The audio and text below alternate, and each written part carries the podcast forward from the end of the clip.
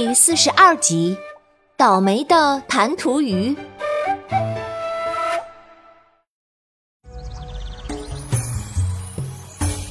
Hello，大家好，我是你们喜欢的安娜妈咪。上一集，咱们跟着鱼爸爸回忆了这对弹涂鱼的惊险遭遇，也知道了这一切都怪黄二郎和四叶鼠。此时，鱼爸爸看到贼眉鼠眼的两只混混鼠，无比愤怒地从树上跳下来，用鱼尾狠狠地扇了四叶鼠一个耳光，把四叶鼠扇得眼冒金星。他跳起来再去扇黄二郎，黄二郎有了防备，狡猾地躲开，迅速把鱼爸爸抓在了手里。晚餐有了，哈哈哈！还是送上门来的。鱼爸爸往黄二郎脸上吐了一口沫子，苦咸的海泥味儿，让黄二郎难受无比，手上一松，鱼爸爸急忙挣脱，向着阿良家的院子里跳。他看到鱼妈妈正在水盆里游着，毫不犹豫地跳进去。两条劫后重逢的鱼儿在水盆底紧紧地拥抱。凉凉喵再次被刺鼻的鱼腥味吸引，又从屋檐上跳下来，直接冲向水盆，把阿妹吓了一跳。阿妹赶紧伸开胳膊护住水盆，说：“当当和小皮波，他们都是我们的好朋友，你不许欺负他们。”阿妹，我们送鱼儿回家吧。阿良说：“我担心凉凉喵晚上趁我们睡觉的时候。”会把鱼儿给吃了。嗯，那好吧。阿妹有点舍不得小皮波，但她跟姐姐一样担心小皮波的安全，怕鱼儿不小心滑出去。她还找来一个盖子，想把水盆盖上。水盆里黑黑的，鱼爸爸抚摸着鱼妈妈身上的伤口，很是心疼。鱼妈妈却已经忘记自己受伤这件事了。这一刻，只有死里逃生的惊吓和突如其来的重逢的喜悦。阿妹觉得自己盖盖子的时候，好像看到了两条鱼。啊，真奇怪！嗯，怎么变成了两条了？她打开盖子去看，可是盖子太大了，挡住了她的视线。鱼爸爸一看见光亮，也很害怕，就迅速沉了下去。阿妹只看见了浮在水面的鱼妈妈。阿妹，走吧，一会儿就天黑了。阿良带着阿妹准备出门。小祖宗呀，天都要黑了，你们又要去哪儿野呀？真是胆子越来越大了。奶奶听见他俩说要走，在里屋忙隔着墙问。还下着雨呢，这是要去哪儿？奶奶，不下雨了。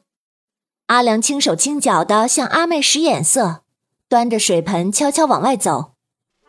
一直趴在门外的黄二郎听见阿良姐妹俩要出门，命令四叶鼠偷偷吊在树上，等他俩一出门，四叶鼠突然冲下来做了个鬼脸，阿良姐妹吓得大叫一声，脚下一滑。阿良手里的水盆摔出去了，啊！糟糕，都打碎了。阿良捡起鱼，心疼的捧在手心里，快步往海边跑。这时，鱼儿却猛力的挣脱他的手，往树丛里跳。阿良和阿妹看着他跳过去的方向，若有所思地说：“嗯，他是去找自己的同伴了吗？”而另一条弹涂鱼刚刚从摔碎的玻璃盆盖底下苏醒过来，这是鱼妈妈。可是刚醒来，却被守在一边的黄鼠狼抓在手里。他用尽力气，用音频呼唤着鱼爸爸，让他快逃。挣脱阿良手掌之后的鱼爸爸跳上一棵大树去追黄二郎，满就安慰阿良说：“没事儿，小皮波在树上也能活好几天呢。”他会自己跳回到海里去的。阿良也安慰阿妹说：“小皮波会回家的，那我们也回家吧。”不，阿姐，还有一条鱼呢。阿妹在附近的树丛里没有找到鱼儿，心想或许另一条鱼也一起逃走了吧，便和姐姐一起往回走了。阿良想起吓唬他们的那个人好眼熟，阿妹，你看清了吗？刚从树上掉下来的是四叶鼠吗？啊，四叶鼠吗？它为什么要来吓唬我们？阿良想想也没有理由。哦，那可能我看错了吧。这时，鱼爸爸跟着鱼妈妈的气味，快速追上了黄鼠狼，鼓起腮吐出一口水，打在黄二郎的脑门上。黄二郎恼羞成怒，刚巧路边的栅栏上挂着一个旧网兜，他举起网兜，一把将弱小的鱼爸爸网住。四叶鼠学着黄二郎坏笑。将两条鱼并排放着，哈哈哈！呃，刚好一人一条，烤着吃。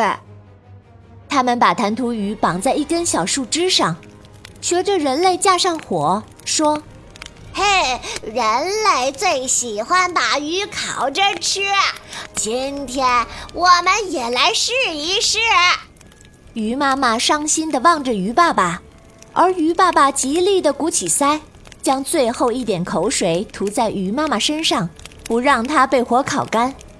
但是这一点点水很快就干透了，高温将鱼儿烤得奄奄一息，发出痛苦的鸣叫声。小朋友们，阿良他们什么时候才能发现鱼爸爸呢？鱼爸爸和鱼妈妈还能得救吗？下集安娜妈咪告诉你们哟。